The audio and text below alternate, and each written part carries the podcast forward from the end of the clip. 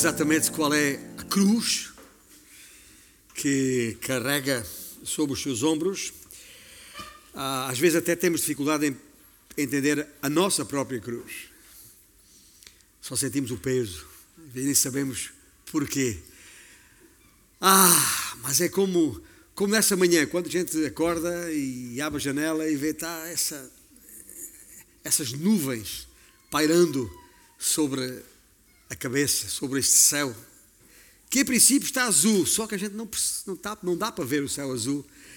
Ah, quando é um nevoeiro, como é o caso de hoje, normalmente, mais adiante do dia, se dissipa e de repente o sol fica à vista e o céu volta a ser azul. Às vezes são nuvens carregadas que permanecem não só todo o dia, mas às vezes dias e dias, quando não semanas, a fio. E aí ah, fica mais complicado. Mas nós sabemos que, mesmo acima dessas nuvens, o sol brilha. E nós sabemos que, acima do sol, ainda, o Senhor Jesus pode continuar a brilhar nas nossas vidas, mesmo quando as nuvens estão carregadas, mesmo quando é difícil carregar a nossa cruz. Eu estou a usar esta expressão quando me referi àquele que está acima do próprio Sol, propositadamente. Porque nós ah, chegamos agora nesta série de mensagens ah, no Velho Testamento ah, à procura de Cristo, à procura do Messias, porque ele está em toda a Bíblia, ah, de uma maneira mais ou menos evidente. Está, ah, porque ele é o Senhor Deus eterno, ele é antes de todas as coisas e todas as coisas foram por Ele criadas e nada do que foi feito sem Ele se fez. E temos ah, percebido livro após livro, desde o Gênesis, depois em Jó e depois nos restantes livros do, da, do Pentateuco, chamado assim, os primeiros livros da, da, Bíblia, depois entrando nos livros dos juízes, os livros históricos, e fomos andando e fomos percebendo que em cada livro há alguma coisa a respigar, a retirar a respeito do Senhor Jesus Cristo. Entretanto, chegamos ao tempo do, dos reis uh, uh, Davi e Salomão, com toda a carga messiânica que as mensagens decorrentes das suas vidas implicam e expostas no texto bíblico, e de repente chegamos a um conjunto de livros que foram escritos naquele período de tempo. Estou a falar dos chamados livros poéticos, estou a falar de um, Salmos, Provérbios, Eclesiastes e Cantares de Salomão.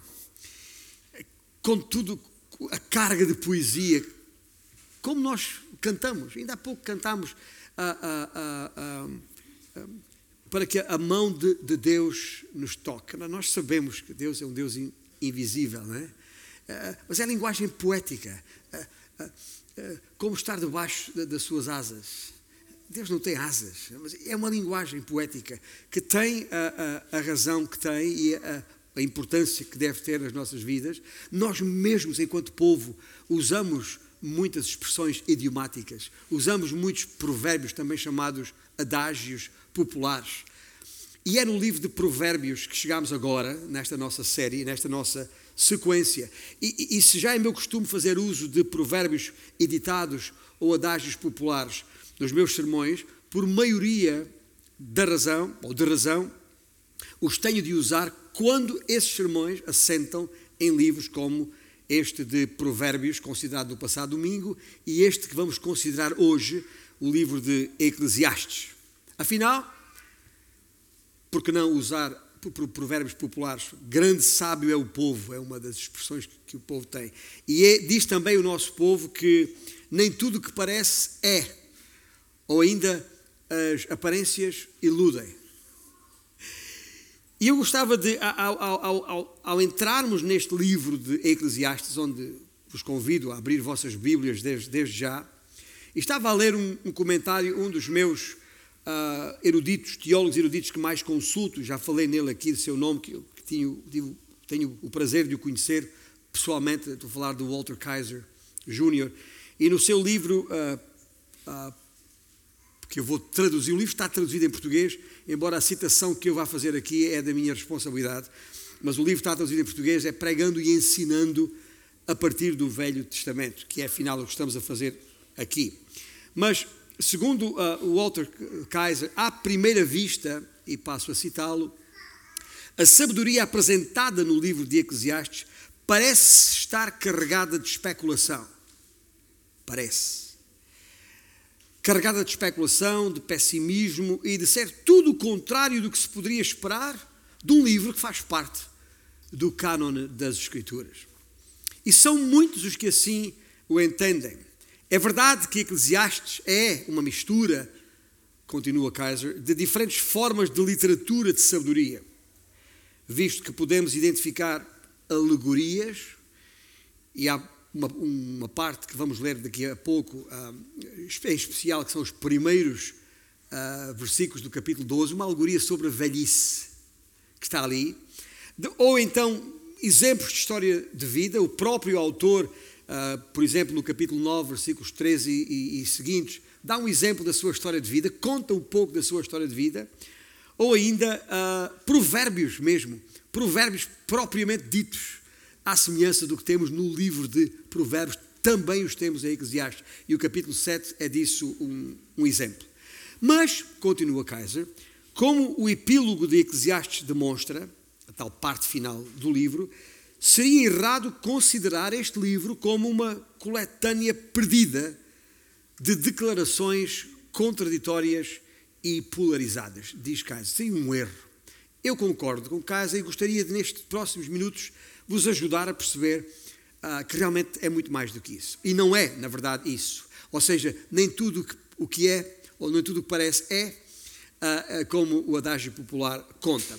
A proposta que quero aqui, como sempre temos feito, é, em primeiro lugar, entender o enquadramento do livro de Eclesiastes, depois ver a estrutura, a estrutura, ou seja, como o pensamento do livro está, nos é apresentado, para depois percebermos qual é o ensino para a nossa própria vida. Três palavras-chave: enquadramento, estrutura, ensino, e é neste fio, digamos assim, que vamos seguir os próximos minutos.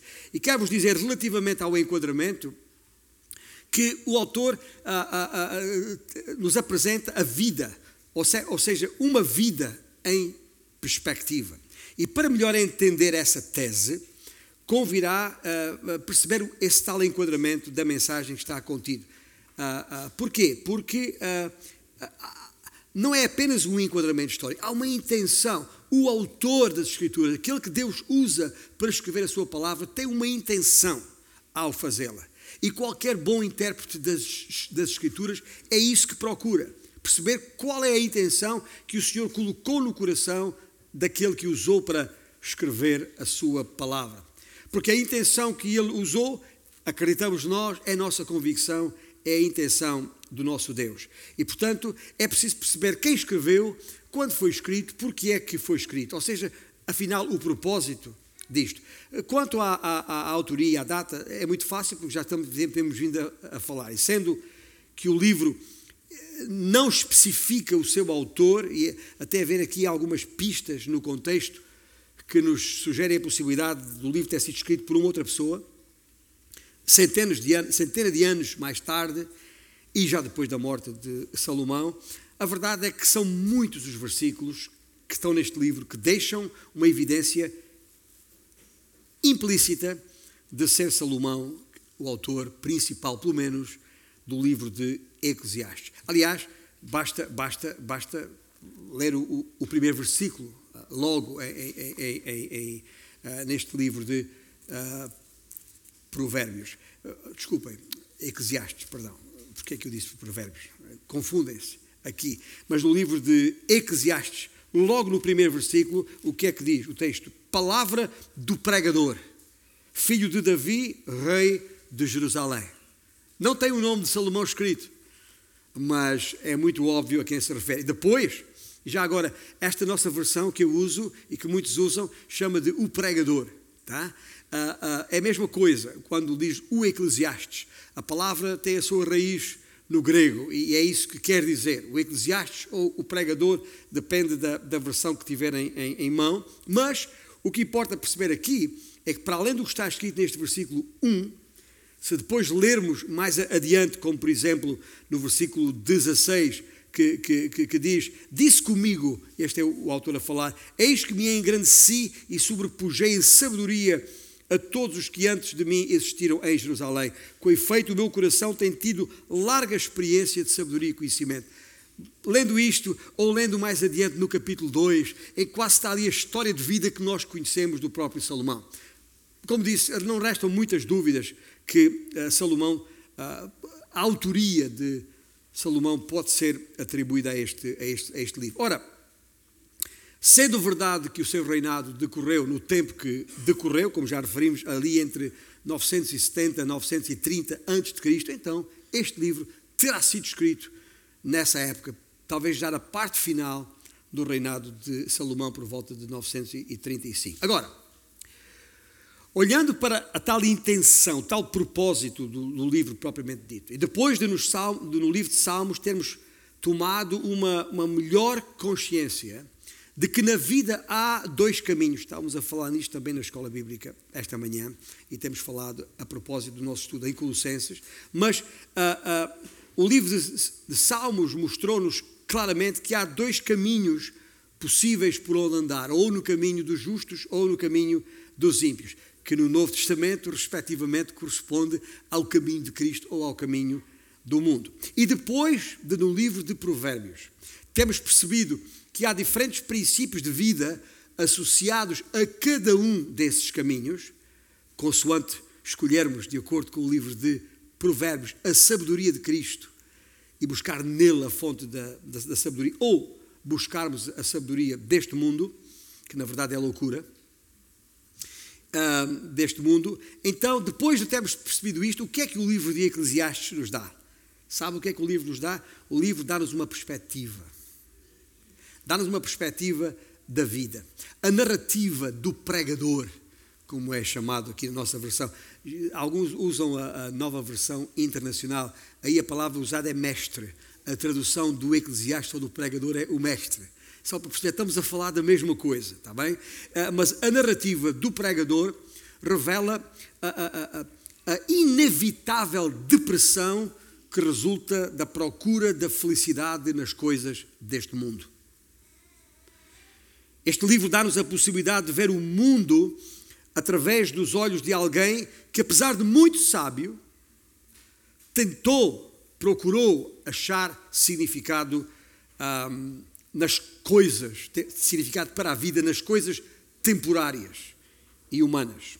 Esse alguém, o tal pregador, o tal uh, eclesiastes, o tal mestre, explora praticamente todas as formas de prazer que o mundo, ou que há no mundo e ele passa por elas uma por uma. É um desafio que vos deixo necessariamente ler este livro para, nesta perspectiva.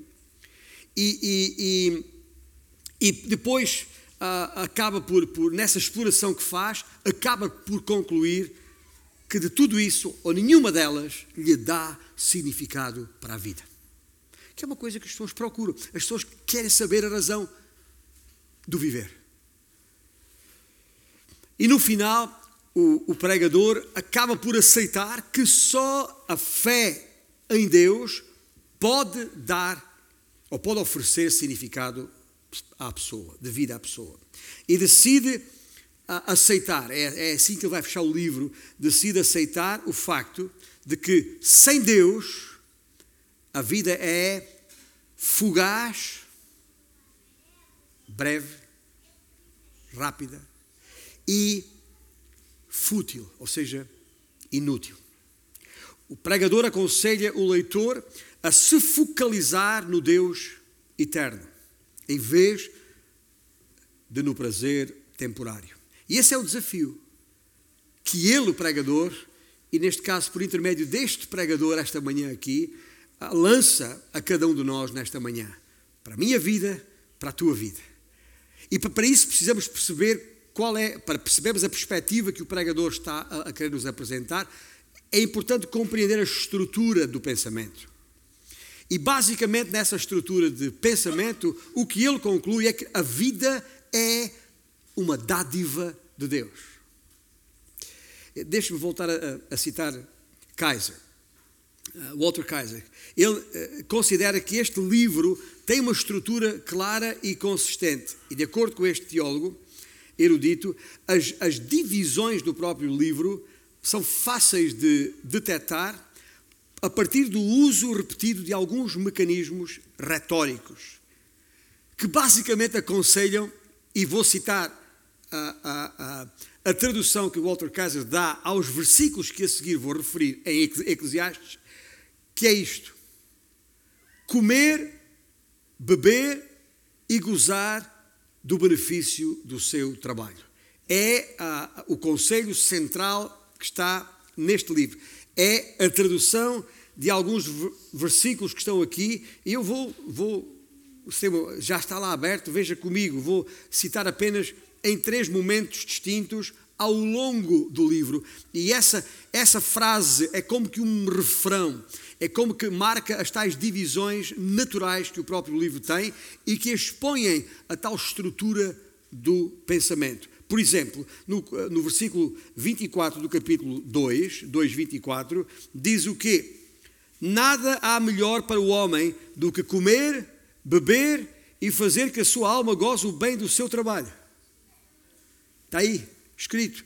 Se continuar a próxima secção, já no capítulo 5, versículo 18, ele conclui: Eis, eis o que eu vi Boa e bela coisa é comer e beber e gozar cada um do bem de todo o seu trabalho com que se afadigou debaixo do sol. Está comigo? Agora veja, mais adiante no capítulo 8 versículo 15. Eh, então exaltei eu a alegria, porquanto para o homem nenhuma coisa há melhor debaixo do sol do que comer, beber e alegrar-se, pois isso acompanhará o seu trabalho nos dias da vida que Deus lhe dá debaixo do sol. Não há nenhuma dúvida que na estrutura do pensamento do pregador aqui, esta é uma ênfase, que eh, é uma frase-chave eh, que aqui é repetida. E por isso, com a devida vénia, a outra casa, eu vou usar na apresentação da estrutura deste livro a, a mesma estrutura, pelo menos na parte central daquilo que da parte do Senhor vos quer dizer nesta manhã. E já agora, uh, uh, nem sequer será necessário aqui agora fazer muitos e elaborados comentários a respeito de cada uma das divisões principais. Quase que basta ler os versículos que estão aqui, porque para cada divisão há uma tese e há uma conclusão a que o pregador chega. E por isso pouco mais é preciso do que ler as conclusões que o próprio livro faz. Por exemplo, esta que eu acabei de ler agora, o versículo, uh, capítulo 2, versículo 24, é, uh, uh, uma, uma, um, é um texto que contém a primeira conclusão da primeira divisão do seu esboço, ou seja, que a vida é dádiva de Deus, como acabamos de ler. Nada há melhor para o homem do que comer, beber e fazer que a sua alma goze o bem do seu trabalho. No entanto, versículos seguintes, 25 e 26, o pregador diz: No entanto, vi também que isto vem da mão de Deus pois separado deste, quem pode comer ou quem pode alegrar-se? Pergunta de retórica. Porque Deus dá sabedoria, conhecimento e prazer ao homem que lhe agrada. Mas ao pecador dá trabalho para que ele ajunte e amontoe, amontoe. Olha isto, a fim de dar àquele que agrada a Deus. O Senhor dá-nos aqueles que, que, que, somos dele, o que o pregador está a dizer aqui, o Senhor dá trabalho para que nisso nos alegremos, para que nisso tenhamos prazer, para que usemos. O trabalho que ele dá àquele que não lhe agrada, ele diz, ele dá trabalho ao de fora para que, o de para que esse se possa amontoar, a fim de dar àquele que agrada a Deus. Pensamento. E ele conclui, no final do versículo 26, também isto é vaidade e correr atrás do vento. Já tentou correr atrás do vento? Bom, primeira divisão principal, evidente, a vida é dádiva de Deus. Qual é a segunda divisão? Deus tem um plano. Há um plano global para isto tudo.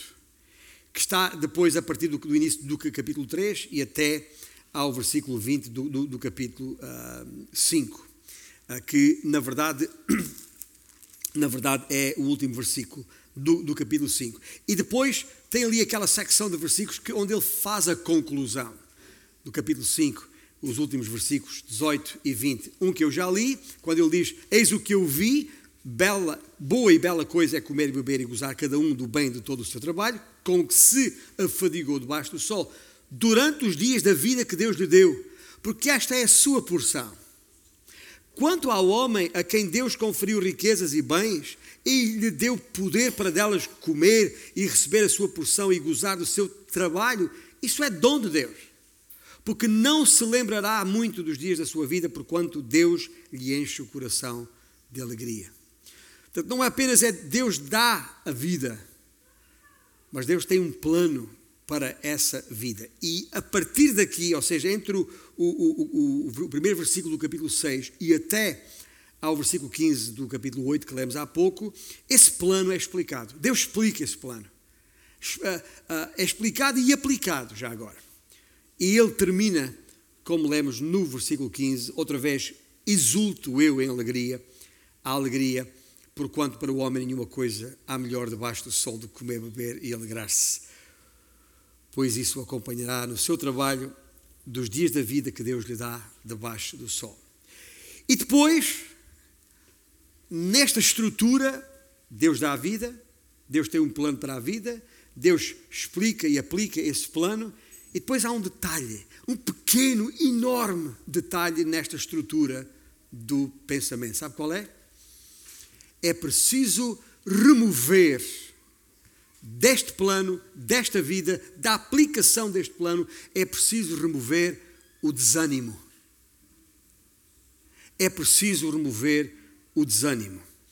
Ah, ah, ah, ou seja, o que ele quer dizer com isto, e que está expresso no, nos, nos, últimos versículos do, do, do capítulo 12, que já vamos ler daqui a pouco, há uma vida que vale a pena ser vivida. Ouça bem, lembre-se, eu falei, a preocupação do pregador é dar-nos uma perspectiva da vida. Começando por afirmar que a vida é um dom de Deus.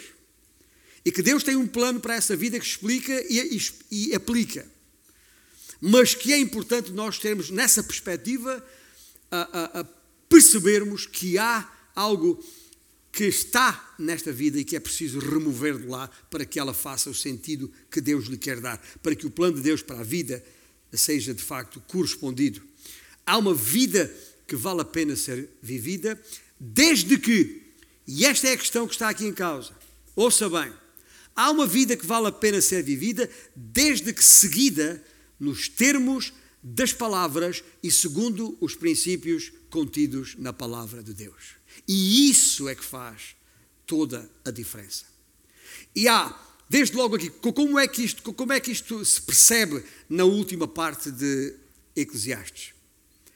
Desde logo, ah, ah, e vamos lá ao, ao, ao, capítulo 12, apenas lendo agora apenas o versículo 8 e, e, e seguintes. Veja no versículo 8, está a tese, a tese do pregador. Vaidade de vaidades, diz o pregador o quê? Tudo é vaidade. Agora, a palavra vaidade não é uma palavrinha qualquer, está bem? Que está aqui em Eclesiastes. Ela, ela é repetida pelo menos 30 vezes ao longo do, do livro. Isso já devia merecer a no... Bastava estar lá uma vez para chamar a nossa atenção. Se está 30 vezes, oh, temos que perceber o que está ali.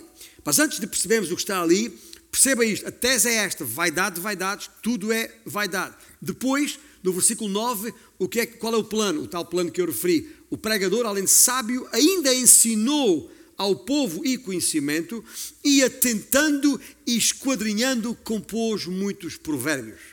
Procurou o pregador achar palavras agradáveis e escrever com retidão palavras de verdade.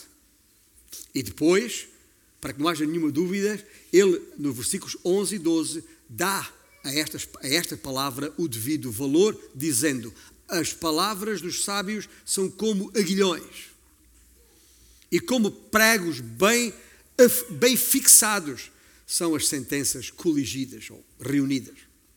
Está a ver aqui o, uh, o tal paralelismo uh, sintético que a poesia hebraica tem? Ele, ele diz uma ideia, as palavras dos sábios são como aguilhões. E depois repete a mesma ideia de outra forma. As sentenças coligidas aqui são como pregos bem fixados. É a mesma coisa. É para reforçar a ideia. Mas depois ele diz o quê? Que estas, estas, estas, estas palavras dos sábios, ou estas sentenças coligidas, são dadas por quem?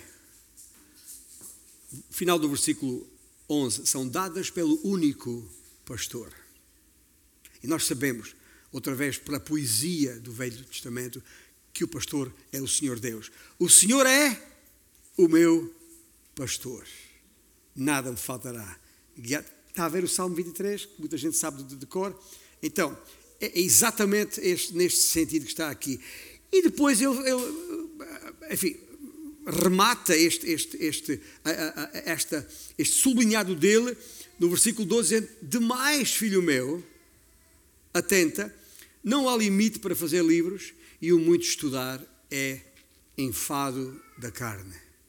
Esse era um dos versículos da Bíblia favoritos de, que, que eu tinha na, na escola quando a minha mãe me mandava ir para o quarto estudar. O muito estudar é enfado da carne. Mas, ah, em todo o caso, ah, ah, aqui o, o, o, e ele conclui com, com um repto, ou seja, com um desafio no, no versículo 13, de tudo o que se tem ouvido, a suma é, está a ver a ideia? De tudo o que se tem ouvido, de toda a informação reunida, a suma é o que realmente importa. Faz lembrar lá, lá, lá em casa, quando a gente pega numa, em peças de, de, de fruta e, e, as espreme uh, bem para ficar só o sumo, só aquilo que realmente importa. De tudo isso, a suma é teme a Deus e guarda os seus mandamentos, porque isto é o dever de todo o homem. Teme a Deus e guarda os seus mandamentos. Porque Deus há de trazer a juízo todas as obras, até as que estão escondidas, quer sejam boas, quer sejam más. Portanto, esta é a estrutura do pensamento em Eclesiastes. Deus dá a vida, Deus dá um plano para essa vida, Deus explica e aplica esse plano para essa vida, sublinhando que há que remover daí o elemento desânimo, porque nos faz perder o foco e nos perder a noção dessa, perder a perspectiva das coisas, quando realmente o que interessa, o sumo, a suma, é tema Deus e guarda os seus mandamentos. Percebendo o enquadramento, percebendo a estrutura, vamos considerar então qual é o ensino claro direto que está aqui. O ensino do livro de Eclesiastes, posso resumi-lo numa frase só, que é a seguinte: A vida sem Deus é fútil e fugaz, ou seja, inútil e, e breve. E é aqui que a palavra vaidade, que já referi, ganha uh, significado. A palavra, a palavra vaidade, na verdade, uh, significa inutilidade ou futilidade. Quando diz vaidade, vaidades, tudo é vaidade, quer dizer, tudo é fútil, tudo é inútil. E, e ela está em, se repete é, é, capítulo após capítulo, praticamente em todos os, os, os, os o, o, não em todos os, os capítulos, mas em quase todos, mas como eu disse, são 30 vezes, pelo menos, que a, a palavra surge no próprio livro, e especialmente enfatizada na introdução, na parte inicial e na conclusão do próprio livro. Quando, é por isso que eu li há pouco, lembra?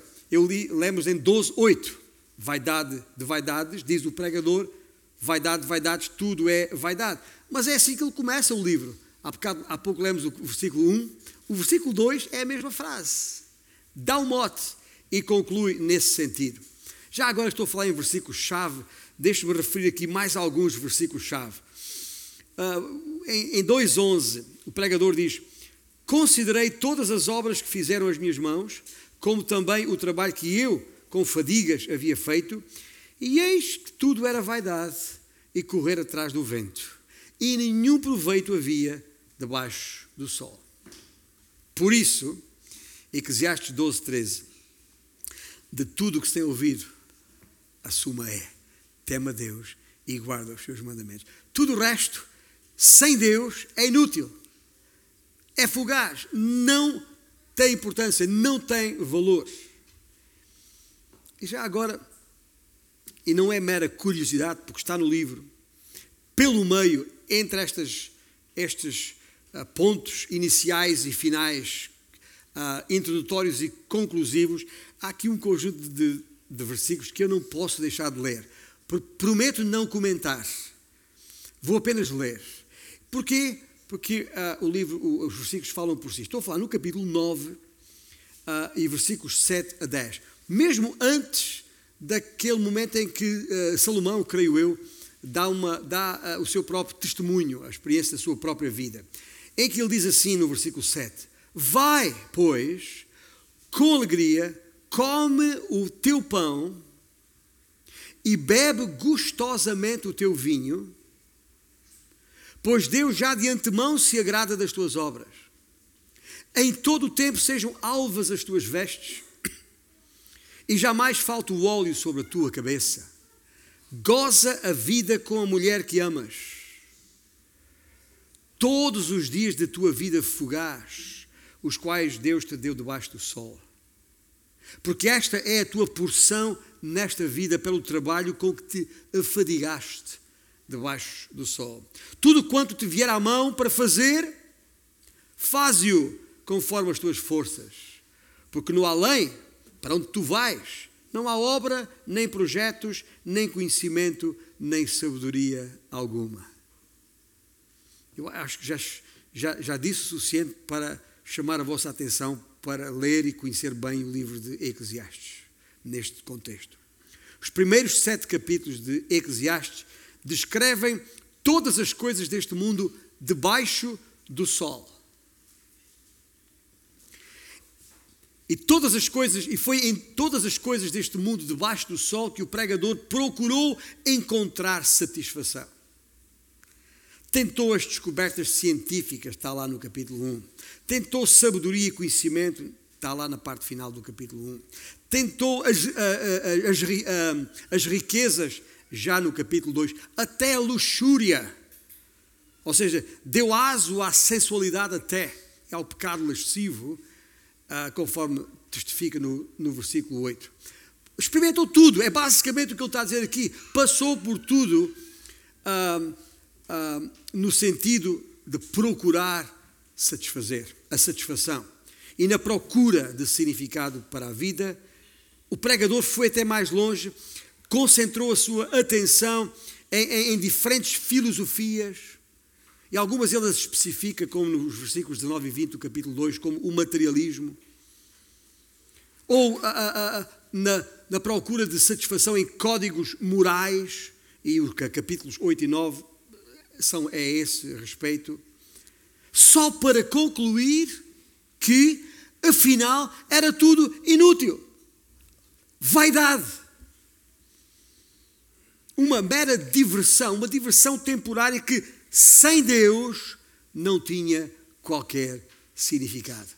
E é importante percebermos isto. Porque quando somos exortados neste livro a comer e beber e gozar o fruto do nosso trabalho, isto só faz sentido no contexto em que Deus tem lugar central na nossa vida. Como destaquei, há, há duas expressões frequentemente repetidas em Eclesiastes. Uma é a palavra vaidade, que na nova versão internacional que muitos usam é a palavra inutilidade, que é usada para, para, para sublinhar a natureza temporária das coisas deste mundo. Ou seja, no fim do dia, tudo ficará para trás, até os mais impressionantes feitos dos homens, no fim do dia tudo ficará para trás. E a segunda frase que é repetida vez, vez após vez neste livro, aliás, eu contei pelo menos 29 vezes esta expressão aparece no livro de Eclesiastes. É a expressão debaixo do sol. É a expressão debaixo do sol. 29 vezes em nove dos doze capítulos. Só não é referida no capítulo 7 e nos últimos dois. O resto está sempre lá, permanentemente lá. E estas, estas, estas, uh, esta frase, uh, tudo o que é feito debaixo do sol, refere-se, obviamente, ao mundo mortal, digamos assim, em que nos encontramos. Quando o pregador usa a expressão todas as coisas debaixo do sol, refere-se às coisas temporárias e humanas. Percebamos isto quando se lê o livro. Vaidade debaixo do sol, como está no capítulo 4, versículo 7. E é a razão porque entendi designar este 16 respigo do Velho Testamento a respeito do Messias, numa expressão que não está lá, mas que eu quero uh, apresentar como implícita, uh, referindo-me ao Senhor Jesus Cristo. Aquele acima do sol. Por aqui, todas as coisas debaixo do sol são temporárias, inúteis e fugazes, a não ser que consideradas na perspectiva daquele que está acima do sol. E acima do sol só pode estar o Criador, Jesus Cristo, aqui em causa. Aliás, ah, vêm à minha mente palavras, exortações do, do apóstolo Paulo, como por exemplo no, no início do capítulo 3 da Epístola aos Colossenses. Para, somos exortados aqui a buscar as coisas lá do alto onde Cristo vive, assentado à direita de Deus. Somos exortados a pensar nas coisas lá do alto, não nas que são aqui da terra. Paulo é muito específico quanto a isto. E, e, e nesta dicotomia percebemos a diferença entre as coisas debaixo do sol, quando não são consideradas na perspectiva daquele que está acima do sol. E os restantes capítulos de Eclesiastes 8, 9, 10, 11 e 12 descrevem as sugestões e os comentários que o pregador faz sobre como devemos viver essa vida. O tal plano explicado e aplicado a que me referi na estrutura. E ele chega à conclusão que, de que sem Deus não há qualquer verdade nem significado para a vida. Foram muitos os males que conheceu, o pregador dá testemunho. Foram muitos os males que conheceu e concluiu que até mesmo os maiores e melhores feitos do homem, no longo prazo, valem zero, nada, bola. Por isso, aconselha o leitor, eu e tu, a reconhecermos Deus desde a nossa mocidade e a proceder em conformidade, que é como quem diz, de acordo com a sua vontade. E nesta, na conclusão desta, desta, desta minha apresentação à, à Igreja da parte do Senhor, da Sua palavra, depois de entendermos o enquadramento, a estrutura do pensamento e uh, o ensino, uh, convido-vos a lermos então uh, esta peça de poesia extraordinária que são os os primeiros versículos do capítulo 12 desta epístola, desta epístola, desta, deste livro do Eclesiastes. Lembra-te do teu Criador nos dias da tua mocidade.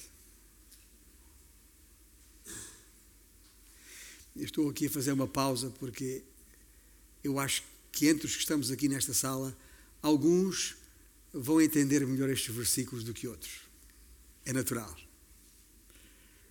porque estou, agora que os leio, já os leio desde a minha meninice, desde a minha mocidade. E fui exortado desde a minha mocidade em conformidade com estes versículos. Mas confesso que só quando algumas das coisas que estão aqui descritas começaram a ser experimentadas na minha vida é que eu entendi a profundidade do que está aqui em causa. Mas de qualquer forma a exortação ainda é a mesma, é para nos lembrarmos antes que cheguemos a esses dias. Lembra-te do teu Criador nos dias da tua mocidade, antes que, antes que venham, e eu vou repetir esta frase mais vezes, antes que venham os maus dias e cheguem os anos dos quais dirás, não tenho neles prazer. Antes que se escureçam o sol, a lua e as estrelas do esplendor da tua vida e tornem a vir as nuvens depois do aguaceiro.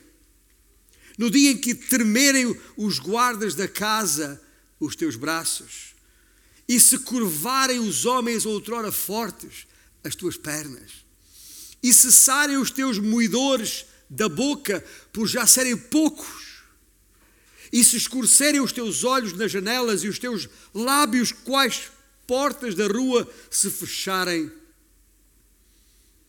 no dia em que não puderes falar em alta voz, te levantares à voz das aves e todas as harmonias, filhas da música, te diminuírem. Como também quando temeres o que é alto e te espantares no caminho e te embranqueceres como floresce a amendoeira. E o gafanhoto te for um peso e, e te perecer o apetite, porque vais à casa eterna e os pranteadores já andam, andem rodeando pela praça. Antes que se rompa o fio de prata e se despedace o copo de ouro, e se quebra o cântaro junto à fonte e se desfaça a roda junto ao poço, e o pó volta à terra como o era e o espírito volta a Deus que o deu.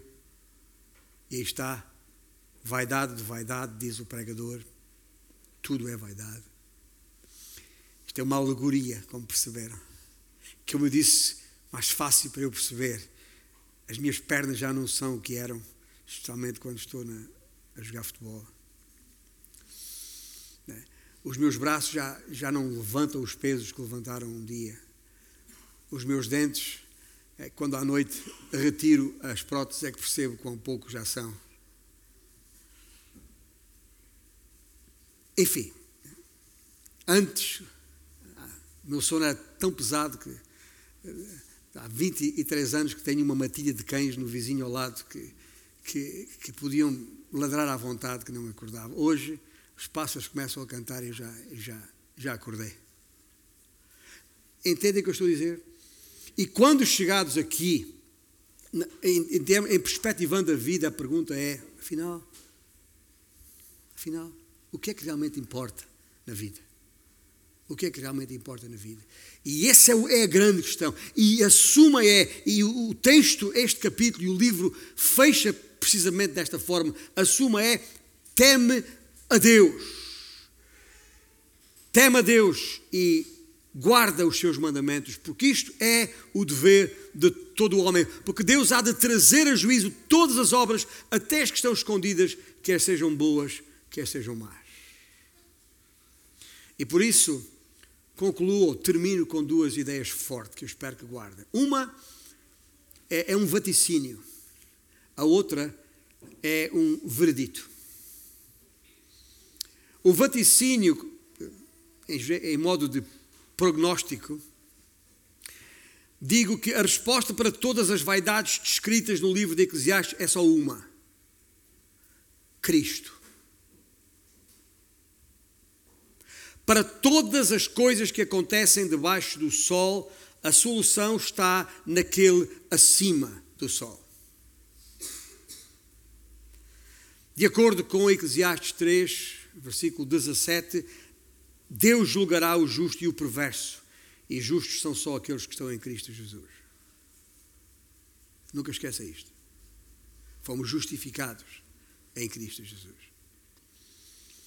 Aquele Aquele que não conheceu pecado, ele o fez pecado por nós, para que nele fôssemos feitos justiça de Deus. Estou a citar Paulo na segunda epístola aos Coríntios, capítulo 5. Deus pôs em nosso coração o desejo pela eternidade. Está lá em Eclesiastes 3, esta ideia, no versículo 11. Tudo fez Deus formoso no seu devido tempo também pôs a eternidade no coração do homem, sem que este possa descobrir as obras que Deus fez desde o princípio até o fim. Deus fez isso. Colocou a eternidade no nosso coração e providenciou o caminho da vida eterna através do Messias, conforme bem sabemos de tantos versículos do Novo Testamento, desde logo João 3,16. Porque Deus amou o mundo de tal maneira que deu o seu Filho unigênito, para que todo aquele que nele crê não, não, não pereça, não se perca, não morra, mas tenha a vida eterna.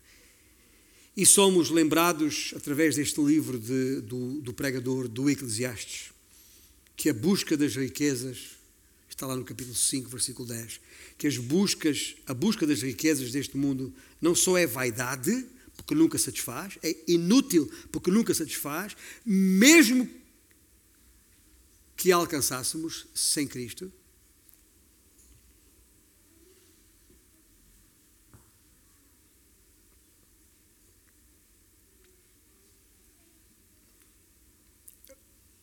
Eu estou a dizer isto porque uh, uh, as pessoas, o mundo corre atrás de riquezas. E, e, e o que o, o, pregador está aqui a, a dizer é que a, uh, a busca das riquezas neste mundo não só é vaidade, porque desde logo nunca satisfaz, mas mesmo que alcançássemos riquezas, como muitos alcançam riquezas, sem Cristo, perderíamos a alma. Não havendo qualquer proveito nisso. Outra vez, vaidade. Não foi Jesus quem, quem disse o que é que aproveita o homem ganhar o mundo inteiro e perder a sua alma? É uma pergunta de retórica. Nada. Rigorosamente nada. Afinal, todo e qualquer desapontamento ou vaidade escrito neste livro tem o seu remédio em Cristo, a sabedoria de Deus e o único que pode dar verdadeiro sentido à vida. Este é o vaticínio que tenho que vos deixar no fecho deste sermão. O veredito, que é como quem diz, ah, o que é que isto implica na prática? Eclesiastes oferece ao cristão, este livro de Eclesiastes oferece ao cristão a oportunidade de compreender o vazio e o desespero de que sofrem todos aqueles que não conhecem a Jesus. A vida não faz sentido. Buscam e buscam em vão. Aqueles que não obtiveram a fé em Cristo Jesus debatem-se com uma realidade de vida que ao final se tornará irrelevante. Porque se não há salvação e não há Deus, então a vida não só não fará qualquer sentido, como não terá qualquer rumo ou razão de ser. Sem Deus, o mundo debaixo do sol é frustrante, cruel, injusto, fugaz e totalmente inútil. Mas com Cristo, a vida será como uma, uma sombra das glórias por vir. O céu parece nublado, mas acima das nuvens o sol brilha. Porque há um que está acima do sol, que não é passível de ser condicionado pelas nuvens desta vida, pelas circunstâncias que muitas vezes uh, nos desanimam. E é por isso que é preciso remover o desânimo. Mesmo quando tudo parece nublado e carregado, tempestuoso, lembre-se daquele que está acima do sol, Cristo Jesus e que convida, que convida todo aquele que nele crer a se arrepender e crer na, que Ele é o Senhor, confessando como tal, para a sua glória. E isso fará toda, aí a vida fará sentido. Por isso, está aqui esta manhã, ou me ouvindo de alguma forma, e ainda não percebeu a razão por que Cristo veio, está aqui. Fora de Cristo, tudo na vida é meramente vaidade, inútil. E aqueles que têm procurado a satisfação na vida, para a vida, em outras fontes, buscando-as aqui, levanta os seus olhos para cima. Ponha os seus olhos em Cristo.